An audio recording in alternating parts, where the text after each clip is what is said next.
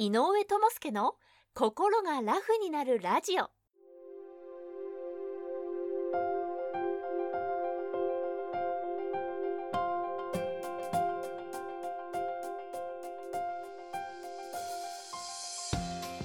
この番組は精神科医で産業医でもある井上智介が細かいことは気にせずに笑っていこうをテーマとして医学や心理学の側面から今すぐ使える心が軽くなるコツやスキルをお届けする番組です。はいどうも。精神科医で産業医の井上智介です。よろしくお願いします。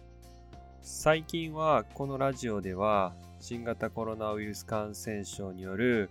大切な人や大切な仕事を失ってしまった人に起こりうるですね、え、心の変化というところをテーマにですね、お話しさせていただきました。まあ、ただですね、一般的に大切な人だったり、まあ、ペットとかですね、などが、まあ、寿命だったり、ま、病死とかを含めてですね、え、誰もがですね、こういった死別っていうのは経験することになります。で、まあ、コロナウイルスに限らずですね、これらをまあ、喪失体験と言うんですけども、まあ、よく最近言われるのはなんちゃらロスっていうものですよね。こういった、えー、体験がですね、まあ、残された人の心をですね、やっぱりある程度蝕んでしまうとこがあるので、まあ、そういった人の心を守っていくっていうのもとても大切なことになっていきます。そこで今日はですね、まあ、引き続きまあ、遺族の方とか、そういった、まあ、大切な何かを失ってしまった人のですね、心のケアについて、まあ、どのような手法があるかというのをお話ししたいと思います。遺族の方に起こりうる反応というのは、もちろん精神的に激しい落ち込みとかだけではなくて、頭痛とかですね、吐き気が続いたり、まあ、身体的なですね、反応も十分に起こりうります。で、これをですね、悲嘆反応と言います。悲嘆というのは、まあ、悲しく嘆くと書いて悲嘆なんですけども、まあ、こういった反応が起こり得ることは、まあ、あくまでも、ま正常な反応であり、ま疾患ではないというふうに言われております。ただですね、まあ、以前の放送でお話しさせてもらったように、あまりにもですね、その悲嘆反応がもう長期でですね、何年も続いて、そして日常生活もままならないような状態であればですね、まあ、持続性複雑死別障害という、まあ、疾患として扱われるという話もさせてもらったと思います。で、今回はですね、まあ、疾患までもいかないけれども、まあ、一般的な悲嘆反応が起きている人に対してですね、まあ、どういったサポートが有効になっているかという点でですね、お話ししたいと思っております。悲嘆の状態からですね、まあ、回復していくっていうプロセスはですね、実は二重過程理論と言われるプロセスがあります。二重というだけあって、2つのプロセスがありまして、1つ目が喪失思考過程。2つ目が回復思考過程。と言われるプロセスです。この思考っていうのは、えっと、考えることの思考ではなくてあの漢字で書くと志と向かうで思考なんですよね、まあ、つまり方向性のことを、示しております。で、単反応からですね、回復するときっっていうのはですね、こういったですね、2つの本当に逆行する方向性に心がですね、揺さぶられながら、まあ、徐々に回復していくというふうに考えられております。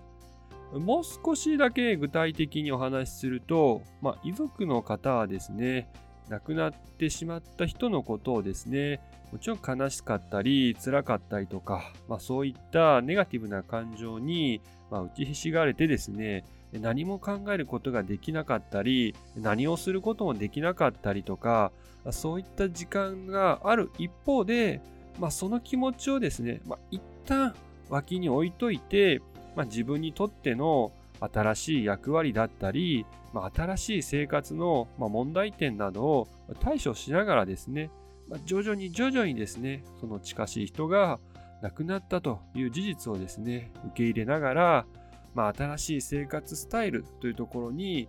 徐々に適応していくというようなプロセスになっています。ただですね、このプロセスの中で、まあ、家族だったり、お友達だったりとか、まあ、所属しているコミュニティがですね、まあ、生活上のその人のですね、問題の解決を助けて、共感的な態度でサポートしていくっていうことが非常に有効と言われております。そこでですね、まあ、外部的なサポートを使うとしたらどういったものかっていうのがありまして一応2つありますので今日はそれを紹介したいと思います。1つがグリーフカウンセリングというものがありましてこれはあくまで一般的な非難反応に適用されるカウンセリングでして、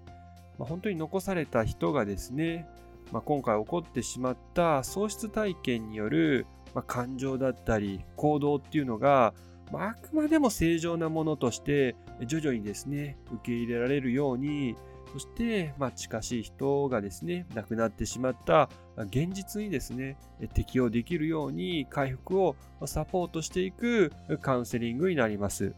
ただこのグリーフカウンセリングは正直まだまだ日本ではメジャーではなくて特にですね何か特化したような公的なカウンセラーさんがいるわけではないんですけども、まあ、有名なのは、まあ、上智大学のグリーフケア研究所などではですね、こういったカウンセラーさんの育成などに力を入れているというふうに聞いています。2つ目の外部のサポートとしてはですね、自助グループというものがあります。これは同じような悲しい体験をした人がですね、まあ、集まってお互いの気持ちを共有していくという活動になります。この自助グループに関してはですね、まあ、決して特殊なものではなくて、例えばうつ病の自助グループとか、アルコール依存症の自助グループとか、まあ、はたまた糖尿病の自助グループなど、まあ、様々な疾患においてですね、こういうふうに集まりっていうのがありまして、まあ、皆さんね、同じような体験をしているからこそですね、安心してその場で自分の気持ちっていうのを外に出すことができるっていうメリットがあります。さらに、まあ、本とか、まあ、インターネットとかではですね、知ることができなかった、まあ、他の人のならではのですね、ま、心の保ち方だったり、ま、新しい生活の、適応の仕方なんかを学ぶこともできたりするのがメリットです。まあ、ただですね、どうも、まあ、通常のですね、非難反応に関しては、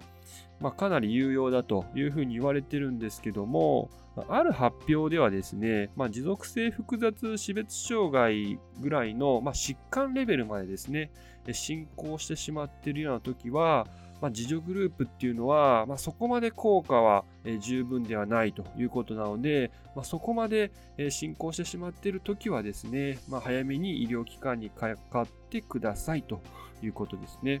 まあ、それではですね、まあ、今日のまおさらいをちょっとしときたいなと思うんですけども、まあ、大切な人だったり、ペットなどの、ま、喪失体験っていうのは、誰もがですね、経験することですけども、まあ、どのようなね、反応になっていくかっていうのをまず知っておくことで、まあ、もしですね、あなたが、まあ、そのような人をですね、もうサポートする側になった時もですね、パニックにならずに、まあ、安心して、まあ、その方をですね、様子を見ることができると思います。まあ、さらにその人にですね、本当に必要だなと思ったら、グリーフカウンセリングや自助グループなどがあるっていうことを知っているとですね、それをお勧め、えー、することもできますし、まあ、そのようにですね、まあ、自分の力だけではというふうに思うときはですね、しっかり専門家につないでいくという、えー、手段をですね、持っているのも、まあ、素晴らしいことかなと思いますので、ぜひですね、知識の一つとして、えー、知っておいていただけたらと思います。ではですね、今日はこの辺りで一旦おしまいにしましょう。最後まで聞いてくださってありがとうございました。また、今後もラジオの更新のモチベーションなどにもつながりますので、ぜひ、ポッドキャストの人はフォロー、YouTube の人はチャンネル登録をお願いします。では、さようなら。バイバーイ。今回の内容はいかがでしたでしょうか？少しでもいいなと思えば高評価やチャンネル登録をお願いします。そしてもしあなたと同じように悩んでいる方が近くにおられましたら